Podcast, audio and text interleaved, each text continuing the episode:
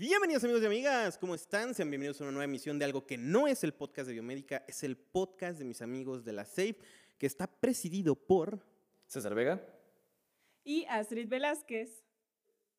En esta ocasión nos acompaña nuestro querido amigo Alex Moreno, ustedes ya lo conocen por el podcast de Biomédica, y les estamos presentando el primer episodio de la tercera temporada de nuestro podcast.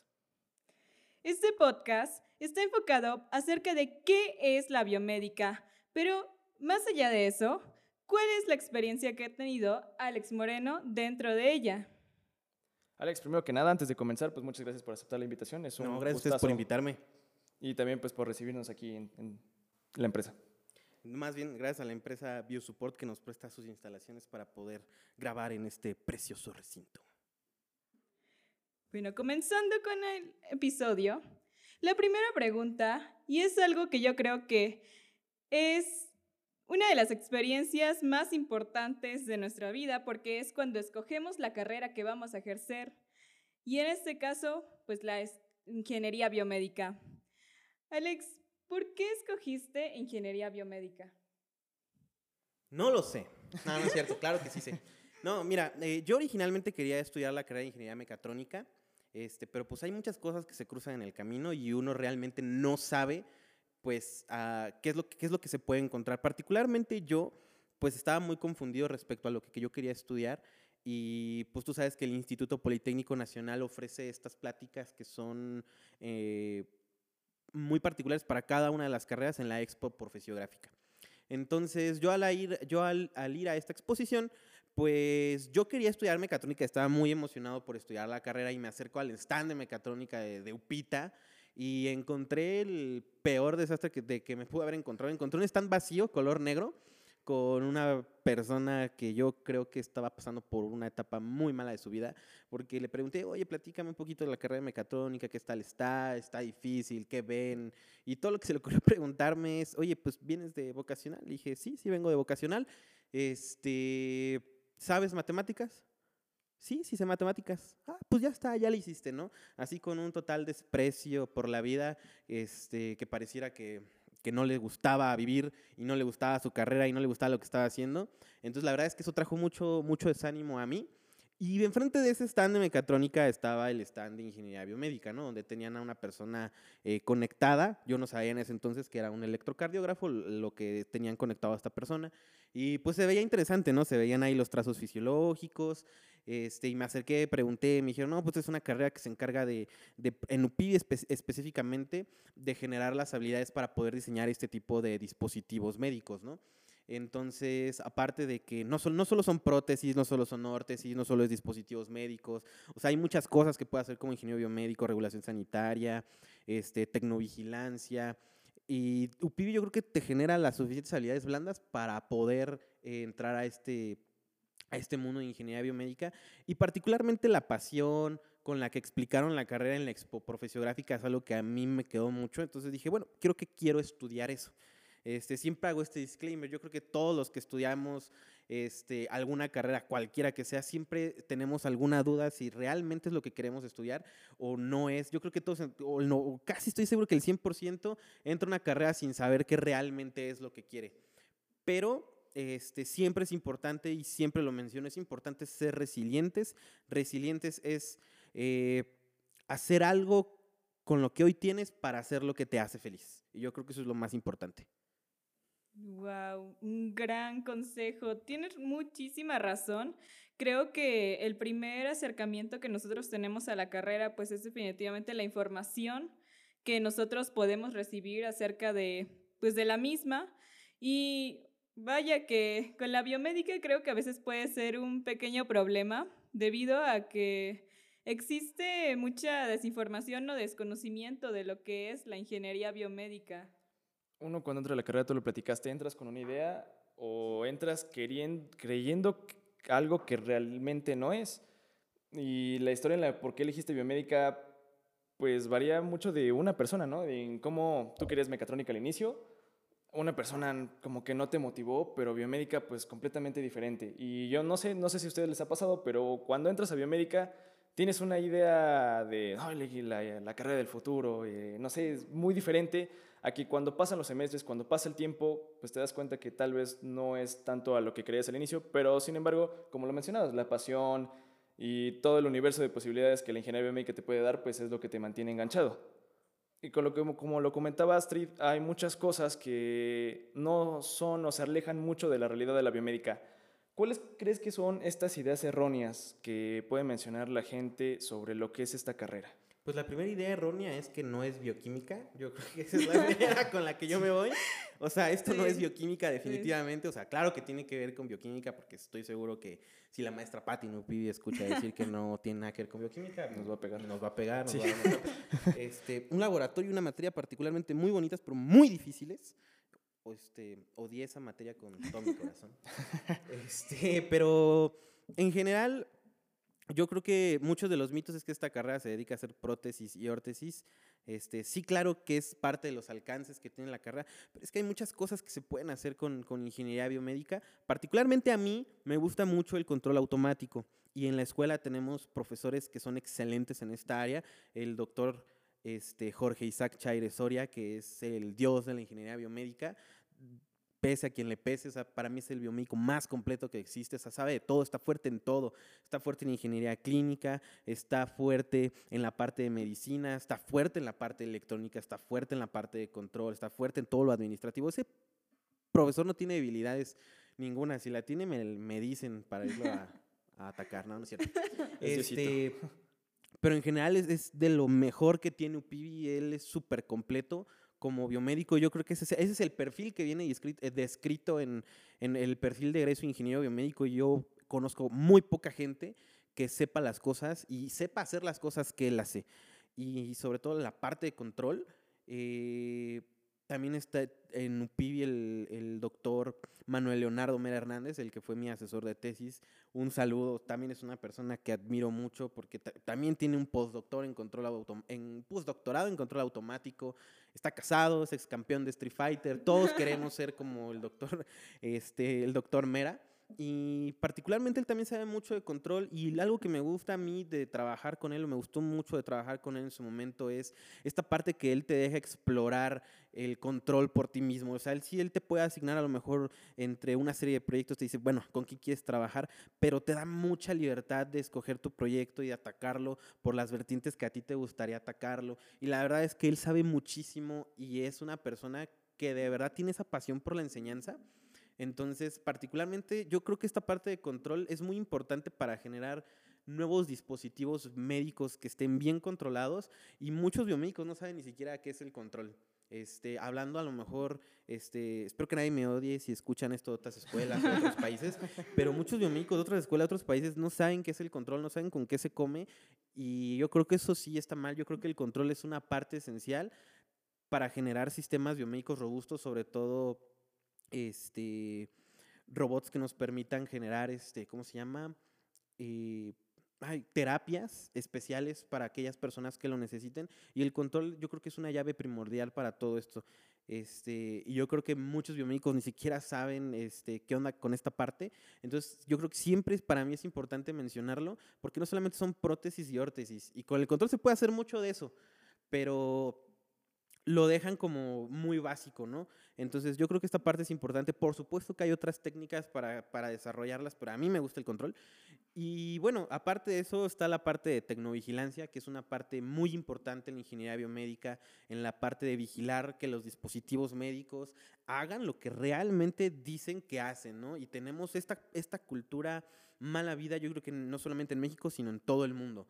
¿Por qué? Porque el termómetro ese del Walmart que te dice que tienes 30 grados de temperatura, o sea, que estás muerto, eso entra dentro de la tecnovigilancia y la tecnovigilancia, en palabras de la maestra Emma Escandón, la tecnovigilancia somos todos. Eh, ¿En qué sentido? En que cualquier civil puede denunciar que un termómetro de esos no está funcionando correctamente, porque es un dispositivo médico y sabemos que 30 grados de temperatura es muerte. Entonces, eso está mal y desde que el mexicano promedio no sabe qué es tecnovigilancia y no sabe que debemos aplicarla, con, porque hay dispositivos médicos en todo. La, este, hay que hacer aquí también un disclaimer, y luego a ver si hacen un banner de eso. este, entre equipo médico y dispositivo, dispositivo médico. Un dispositivo médico puede ser incluso el champú. Entonces, es, es, importante que también tengamos eh, bien contextualizada esta parte y la, la, biomédica permea prácticamente todo. O sea, hay muchos que no saben que un desodorante, que un champú entra, entra de esta parte de tecnovigilancia este, y, y, y es, es menester saberlo, ¿no? También está esta parte de... Eh, de trabajar con redes neuronales, de trabajar en el desarrollo de dispositivos médicos como amplificadores de instrumentación, electrocardiógrafos, electromiógrafos, que realmente estén bien diseñados. Ustedes como ingenieros biomédicos en UPV, les voy a repetir, el doctor Isaac no deja que diseñen mal un dispositivo de esos. A ustedes los enseñan a diseñarlo como debe de ser, bien aislado. ¿Cómo es bien aislado? Con una fuente flotada y aparte con aislamiento óptico. Y eso también es algo que muchos biomédicos no saben construir una fuente flotada. Es algo muy complicado de hacer eh, cuando lo estás viendo apenas, pero es también menesteroso que todos sepamos hacer eso.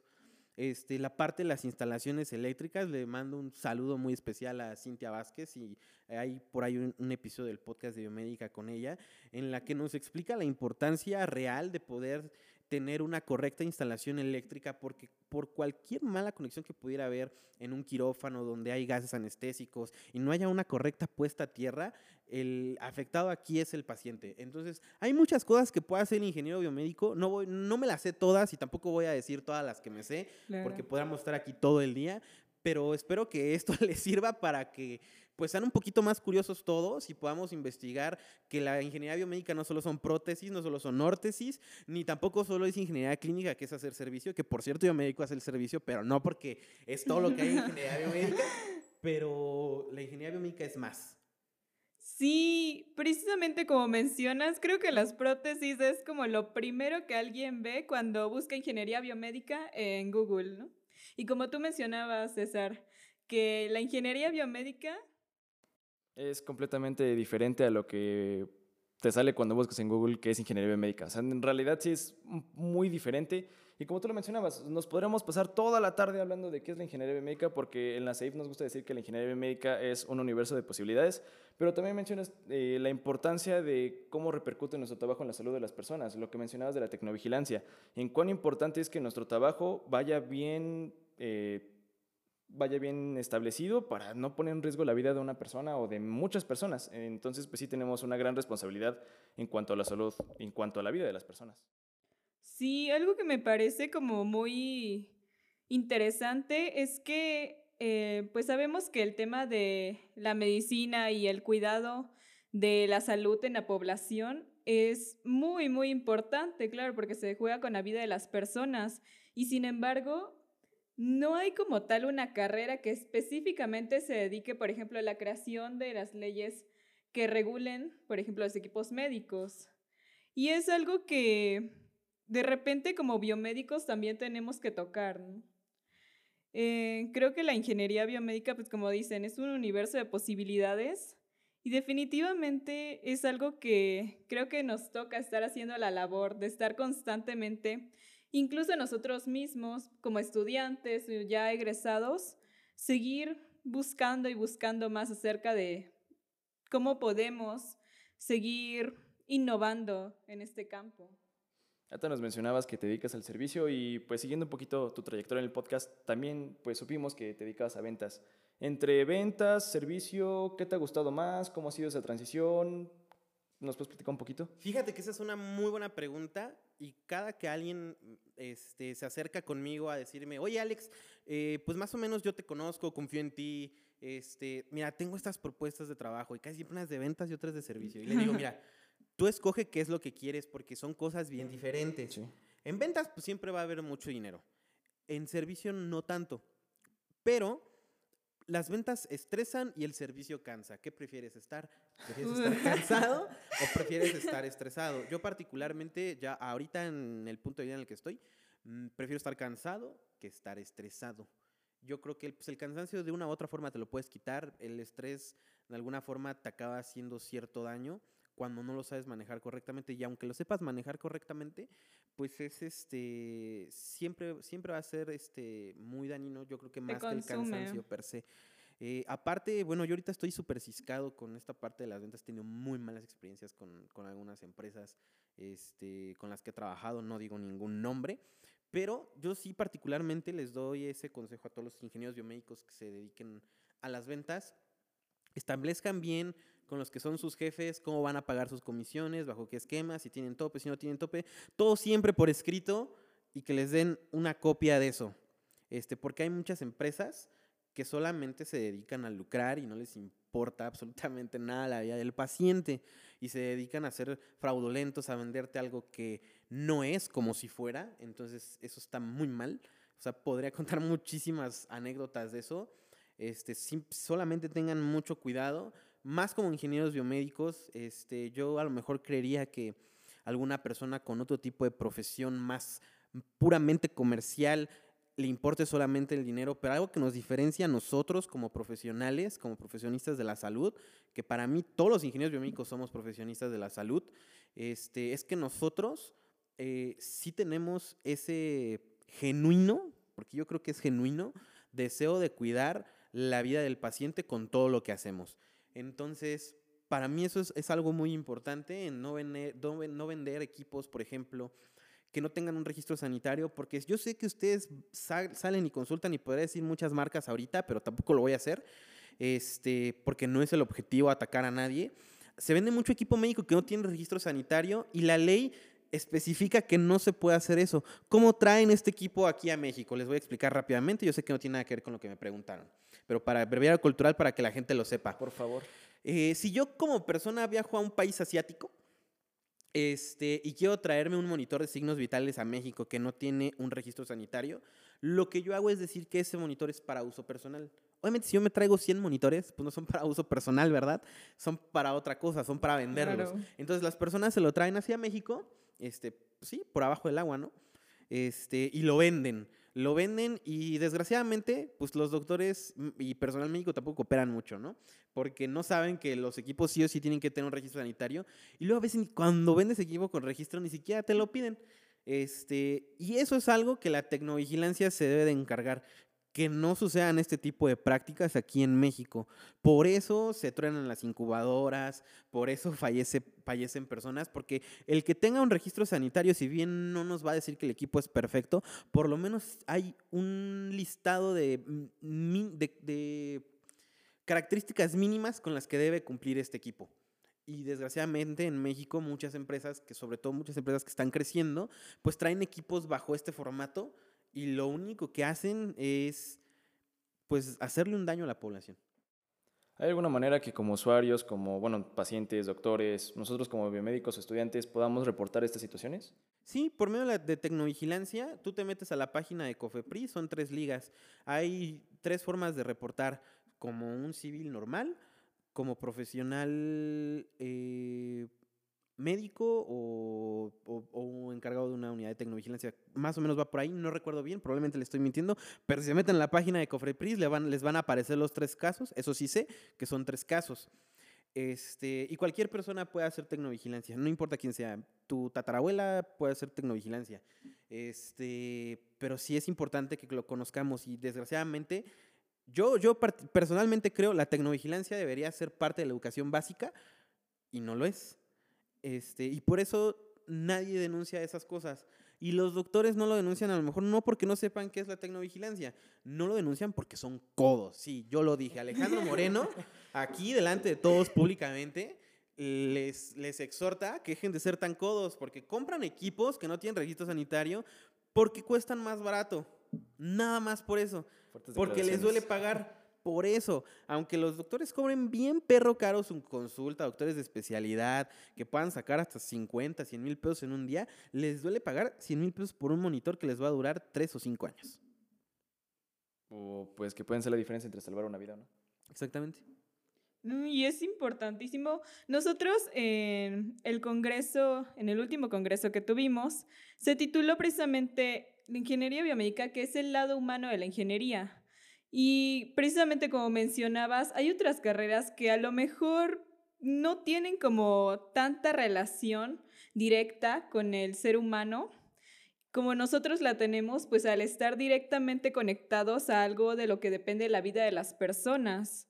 Entonces, a mí, como decíamos, la ingeniería biomédica para mí La verdad que me parece una profesión muy noble, porque creo que es como de las pocas profesiones que sin tener contacto directo con el paciente como tal, como lo podría ser la medicina, ya que nosotros pues lo hacemos de un lado más tecnológico, aún así estamos muy ligados con la salud y con ese interés de mejorar la calidad de vida.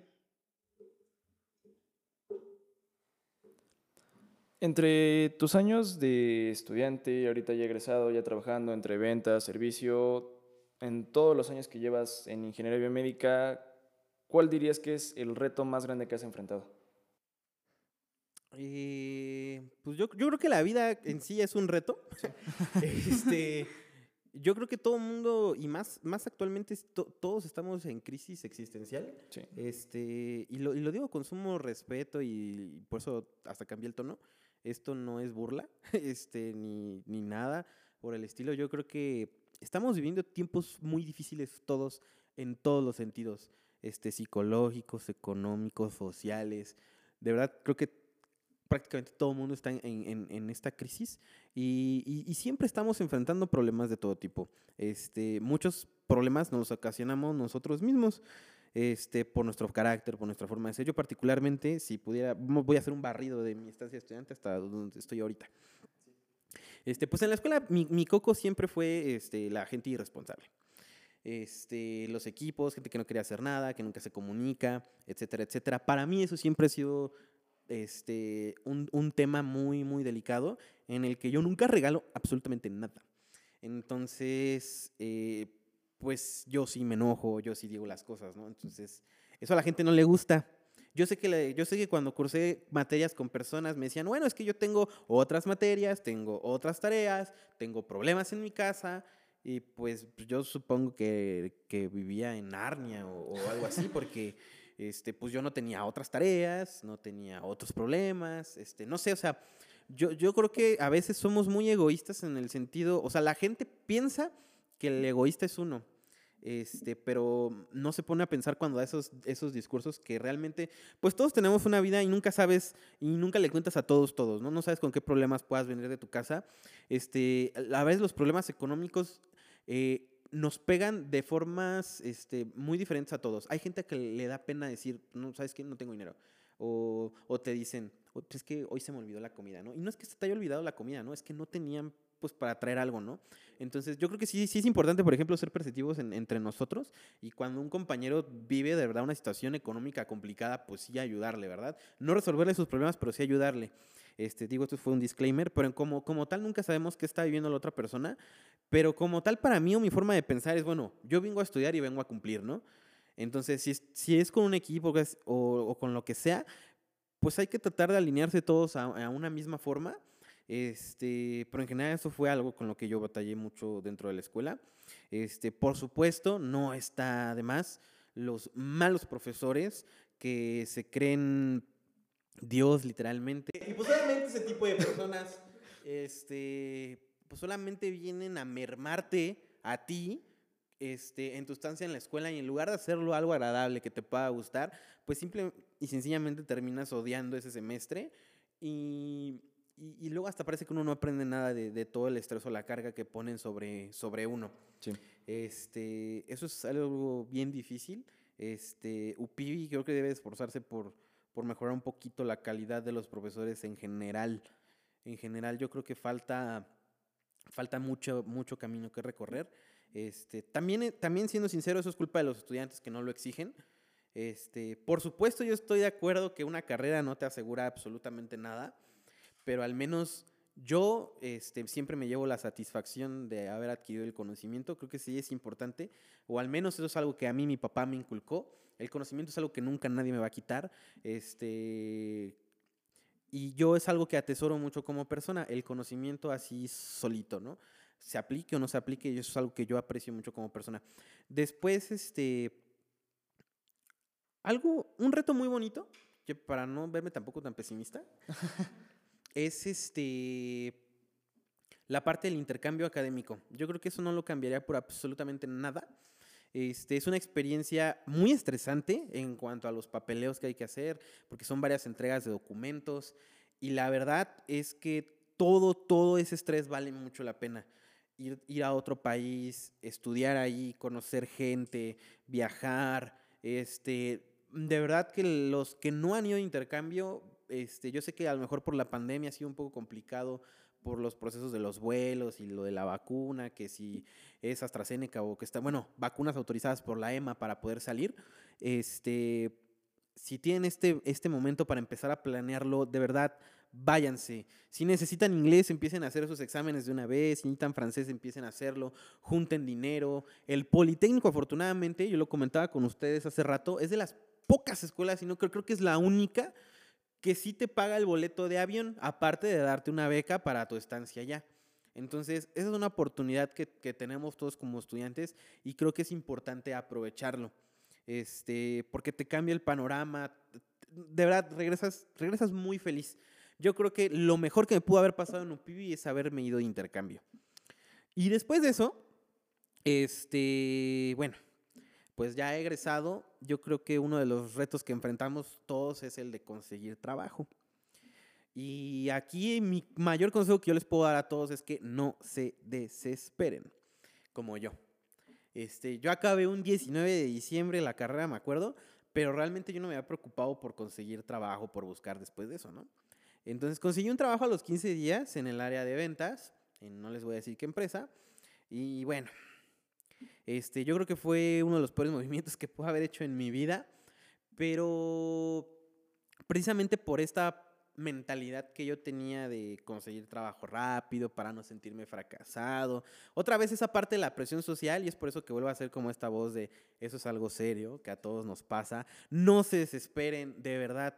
Si tienen que tardarse seis meses para conseguir trabajo y pueden tardarse esos seis meses para conseguir trabajo, tárdense, tárdense. O sea, si su familia les puede dar ese apoyo y no les surge tanto entrar a trabajar, tárdense. ¿Por qué? Porque al menos así asegurarán que el lugar en el que van a entrar es de algo que les llama la atención, es de algo que les gusta. Por supuesto que esta regla no puede aplicar para todos. Hay banda que sí o sí necesita chambear, necesita chambear rápido. Pues por supuesto que ese contexto es otro, ¿no? Yo, yo sé que este consejo no aplica para todos, desafortunadamente, pero mi consejo primordial es ese, o sea, no se vayan por lo primero. Van a recibir una cantidad exagerada de bateos cuando quieran empezar a conseguir trabajo. Empiecen a recibir esa cantidad exuberante de bateos un, uno o dos años antes de salir, para que antes de salir pues puedan tener un puesto de becario en alguna empresa, o a lo mejor ya un puesto de, de tiempo completo o de medio tiempo. Este, y creo que sí es importante, yo no lo hice en su momento, pero sí es importante, creo, mencionarlo para que ustedes no cometan ese mismo error. Como estudiante, ¿tú te veías trabajando en ventas o por lo mismo de que dices que a lo mejor influyó un poco la desesperación, el querer entrar rápidamente al mundo laboral, fue algo que te llegó de sorpresa? Dios mío, yo ni siquiera me veía egresando, pero este... Sí, es algo que se ve muy lejos. sí, es algo que se ve muy lejos. Este, Nos pero pasa bueno, a todos. este, te voy a decir una cosa. Yo no me veía en ventas y a pesar de que acabo de decir que entré a una empresa de ventas en la que no me hubiera gustado estar, sí estoy muy agradecido de haber caído en las ventas. ¿Por qué? Porque todos somos vendedores y todos en algún momento estamos vendiendo algo. Y no importa qué problema tengas, la solución está en las ventas. Esto ya lo conversé con la Universidad de Guadalajara y con la Universidad de Ciudad Obregón. No importa qué pro- problema tengan, la solución siempre va a estar en las ventas. Crisis económica, no tienes lana, ventas. Ustedes lo han visto en la escuela, hay mucha banda que trae artículos para vender, comida, etcétera, etcétera. O sea, si no tienes lana, la solución está en las ventas. Este, ¿quieres conseguir pareja? La solución está en las ventas. Todo el tiempo nos estamos vendiendo a nosotros mismos y le estamos vendiendo a una mujer o a un hombre. ¿Por qué debería estar con nosotros? La solución sí o sí está en las ventas. Eh, si quieres conseguir un trabajo, también te estás vendiendo a ti mismo con el de recursos humanos. Si sabes vender, si sabes hacer cierres, por supuesto que vas a- es más fácil que consigas un trabajo. ¿Por qué? Porque te sabes vender. No importa qué problema tengas, lo vuelvo a decir, la solución está en las ventas. Esta frase no es mía y siempre hago ese, también ese, esa aclaración. Esta frase es de Gerardo Rodríguez Cuevas, de Cállate y Vende, que la verdad muchas cosas de las que yo de, de ventas las he aprendido con él. Y, este, y, yo creo que las, las, habilidades de vender es de las habilidades más importantes que hoy podemos nosotros adquirir. Que obviamente esto no nos lo van a enseñar nunca en la escuela, pero todos somos vendedores. Wow, eso nunca lo había visto así. Personalmente siempre he pensado que, por ejemplo, yo no, no me desarrollo bien en esa área de las ventas, pero ahora que lo pones así, pues es verdad, o sea, em, uno tiene que saber cómo venderse a sí mismo y es algo que estamos haciendo constantemente. Sí, y, mira, mm, ¿cómo, cómo ponerlo en, en, palabras este, un poquito más simples? Yo creo que a lo mejor todos hemos escuchado esa frase de, bueno, pues ponte a estudiar para que no acabes de vendedor, ¿no? Porque aparte hasta denigramos la profesión. Y, y, yo creo, de verdad, yo creo que no es así. Y el problema que nosotros tenemos es que más bien nos han tocado vendedores muy, muy genéricos. Hola, ¿qué tal, señor Alejandro? ¿Cómo está? Le hablo de la compañía fulanito de tal para ver si quiere... Ay, Por su... Todos hemos colgado una llamada de esas. Todos. De los bancos, de, ah, de muchas cosas. Y el problema es que hay mucho vendedor genérico que llega así y eso está muy, muy mal. Este o luego a veces, este, bueno, en esta parte del mundo del equipo médico, este, hay muchos vendedores que dan seguimientos así. Hola, ¿qué tal, señor cliente? Nada más para ver cómo vamos con el estatus de la cotización que le mandé. Hola, ¿qué tal, señor cliente? Nada más para ver cómo va el proceso para consultarlo con su jefe. Genérico, genérico y aparte mal hecho. Y aparte hacen una voz de, oh, señor cliente, ¿cómo está usted? Así como, este, pues así no habla, o sea, no me imagino, oh, señor de la tienda, ¿me da una coca, por favor? No, este, no, no, no, no, no. Entonces, si algo tenemos nosotros como personas es que eh, cuando algo no es genuino, a partir de ahí también ya lo repelemos. Este, y aparte si es genérico más. Y aquí al menos en México, no sé cómo vendan en otros países, este, nos atacan muchos vendedores genéricos, ¿no? Y hasta tenemos una barrera prepuesta, ¿no? Como yo, por ejemplo, en el rubro del equipo médico, cuando era vendedor, traté de romper esa barrera de, de ya no ser un vendedor genérico este, pues yo no llegaba con el doctor. Este, ¿qué tal, doctor? Alejandro, vendo equipo médico. Este, pues, ¿quién va a vender así? Nadie, ¿verdad? Este, pero yo llegaba, ¿qué tal? ¿Cómo está usted, este, doctora Street? Este, me gustaría poder entrevistarla por su amplia trayectoria que tiene en neurociencias para un podcast que se llama el Podcast de Biomédica. ¿Me permite? wow, qué honor. Entonces, si ven cómo llego por el doctor, el, el valor por delante, yo le estoy pagando al doctor no con dinero, le estoy pagando alimentando su ego. ¿Para qué? Y no les encanta casi. No les encanta. ¿Para qué? Para que después de la entrevista el doctor diga, bueno, pues ¿qué pasó aquí? Oye, este, ¿tú a qué te dedicas? Doctor, yo vendo equipo médico de, de esto y de aquello. Ah, oye, traes un catálogo, mira, la verdad es que me interesa, porque ahorita Qué estoy casualidad si lo traigo. Y, y, ya no entras con el típico discurso de, de ventas, genérico, feo, mal hecho, sino entraste por el valor por delante y ya no le estás tú vendiendo al doctor, sino ya el doctor está diciéndote, a ver, véndeme porque yo necesito. Entonces, ah, bueno, este, es muy diferente. Entonces, ven cómo es bien importante saber vender. Otra, otra que me enseñó Gerardo Rodríguez Cuevas, ¿no? Este, hola, ¿qué tal, señor cliente? Le hablo de la compañía fulanito de tal. Este, nosotros vendemos esto, esto, esto, aquello, ofrecemos servicio de esto, ofrecemos 1800 soluciones para quién sabe qué rayos, ¿no? Y el doctor, pues yo no tengo 1800 problemas, ¿no? Este, pero mándame la información por correo, ¿no? Y entonces otra vez atacamos con ese discurso genérico que todos hemos recibido también esa llamada y les hemos dicho, mándamelo por correo, cuando no va a salir absolutamente nada. Y a lo mejor sin pulir ese, ese, discurso genérico, pero cambiando unas cositas al final puedes arreglar cosas que están mal hechas, como, ok, doctor, ¿sabe qué? No quisiera ser un vendedor más que le atiborre su bandeja de entrada de spam. De todo lo que le acabo de decir, ¿qué es lo que más le interesa para únicamente mandarle esa parte? Entonces haces pensar a tu cliente, haces pensar al doctor, oye, este, pues mira, me interesa mucho los monitores de signos vitales modulares. Ah, sí, doctor, tengo este monitor de signos vitales modulares y es más, lo tengo en tren inmediata. ¿Le gustaría hacerle una demo? Entonces ya usas la objeción de mándamelo por correo para meterle este otro tipo de ideas, una venta, ¿no? Entonces, fíjense cómo es importante manejar algunas técnicas de ventas y de manejo de objeciones, que es importante para todo rubro, para poder vender. Entonces, eh, lo, lo repito, yo, yo era de las personas en la carrera que decía, yo nunca voy a ser vendedor, este, pero bueno, La vida se encarga de enseñarnos cosas. Así que bueno, y, y nuevamente, todos somos vendedores y es una habilidad que yo creo que es muy importante. Y es muy importante lo que decías, ¿no? De hacerlo personalizado. Entre más orgánico sea tu trabajo es mejor. Y pues sobre todo, pues es, es ir encontrando poco a poco tu camino. Empezaste en ventas, ahorita estás en servicio y has ido pasando demasiados retos desde que eras estudiante hasta ahorita que ya estás en, en cuestión, ya la labor- en la cuestión laboral. Sí, sí, sí. Pues en, en general, servicio me gusta. Es co- completamente diferente a, a- a ventas. Este, te digo, para mí uno es estresante, otro es cansado, otros dirán, no, no es cierto. Es mi punto de vista y puede que me equivoque, ¿verdad? Cada quien habla como le va, ¿no? Sí, cada quien habla como le va en la feria, ¿verdad? Entonces, para mí es así, para mí. Entonces, ahorita estoy en servicio, me gusta, ¿por qué? Porque viajo mucho, porque conozco otros lugares, porque, pues sí, ¿no? También, o sea, así lo voy a decir, ¿no? Pues de gorra, la empresa pues te paga los viajes, te paga la comida, este, pues vas, trabajas, ¿no? Entonces, esa parte pues también a mí me agrada bastante, ¿no? Pero ese soy yo, pero todos somos personas diferentes y a todos nos gustan cosas diferentes. Sí, totalmente. Retomando un poco lo que nos decías acerca de cuando eras estudiante, que nunca te imaginaste siendo vendedor, ¿cómo dirías que fue ese cambio entre el Alex estudiante y el Alex dentro del campo laboral? Como un poco la expectativa y la realidad.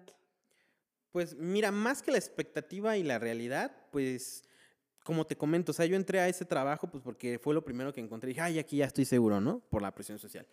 Este, más bien yo no haría el, el disclaimer entre eh, Alex estudiante, Alex este, profesionista.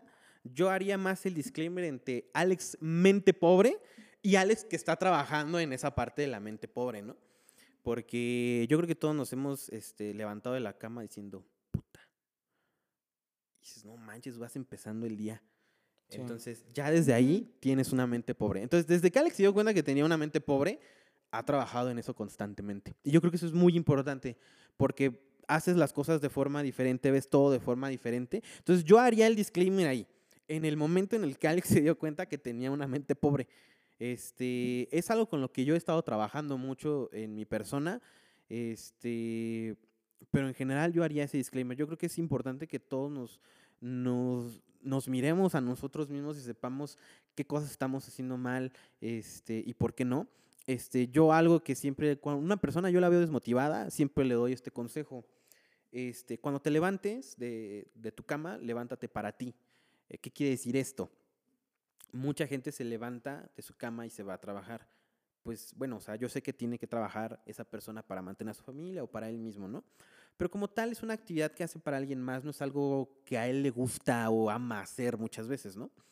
Entonces, levántate y haz algo para ti. Si te gusta leer y tomar café, levántate y tú la primera media hora del día haz eso. Toma café y lee. ¿Te gusta hacer ejercicio? La primera, hora mm, la primera media hora del día haz eso. Corre, este, levanta pesas, no sé. Eh, haz ese ejercicio que te gusta hacer. ¿Por qué? Porque eso sí es algo para ti. Entonces, la motivación de tu día es hacer algo para ti, algo que a ti te gusta.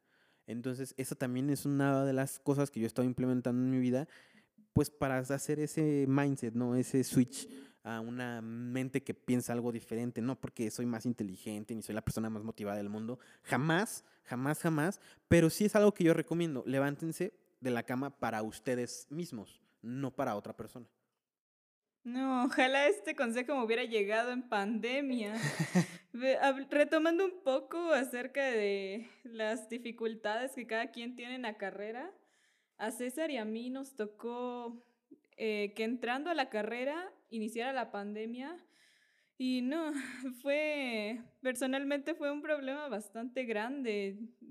Precisamente llegó un momento en el que, como dices, me di cuenta de que me estaba levantando todos los días y ya, ya estaba enojada con el mundo, ya no, no había motivación para seguir la carrera, no, no sabía qué estaba haciendo, nada más. En automático me despertaba y me conectaba a clases. Y no, vaya que es algo que te afecta tanto dentro de la carrera como en tu persona.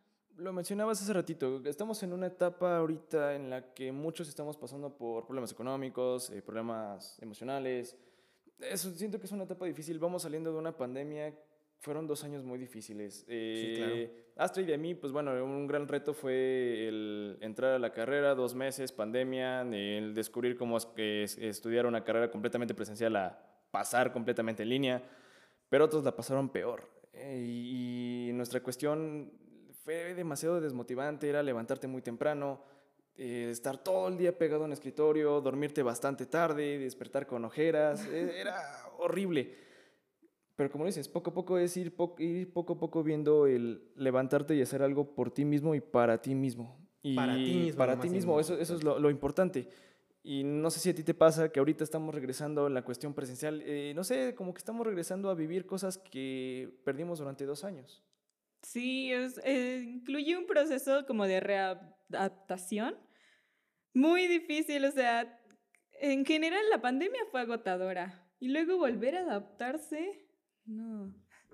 ¿Y cómo te afectó a ti, Alex, la pandemia en el entorno laboral?